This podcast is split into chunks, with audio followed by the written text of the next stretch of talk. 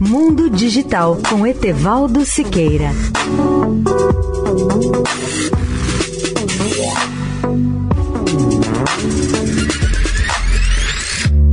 Olá, ouvintes da Eldorado. Milhares de clientes da Microsoft podem ter sido hackeados na China. O ataque começou em janeiro e cresceu nas últimas semanas, segundo denunciaram especialistas em segurança. Muitas agências comerciais e órgãos governamentais que usam um serviço de e-mail da Microsoft foram comprometidos em uma campanha agressiva de hackers que provavelmente foi patrocinada pelo governo chinês, disse a Microsoft. O número de empresas afetadas é estimado em dezenas de milhares e pode aumentar, acreditam alguns especialistas em segurança, à medida que a investigação sobre a violação continua.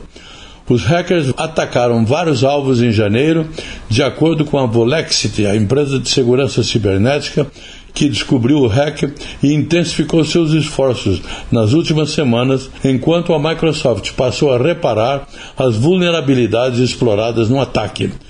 A Agência de Segurança Cibernética do Governo dos Estados Unidos emitiu um alerta de emergência na quarta-feira, dia 3, em meio às preocupações de que o ataque dos hackers tenha afetado um grande número de alvos. O aviso aconselhou as agências federais a corrigir imediatamente seus sistemas. Etevaldo Siqueira, especial para a Rádio Eldorado. Mundo Digital com Etevaldo Siqueira.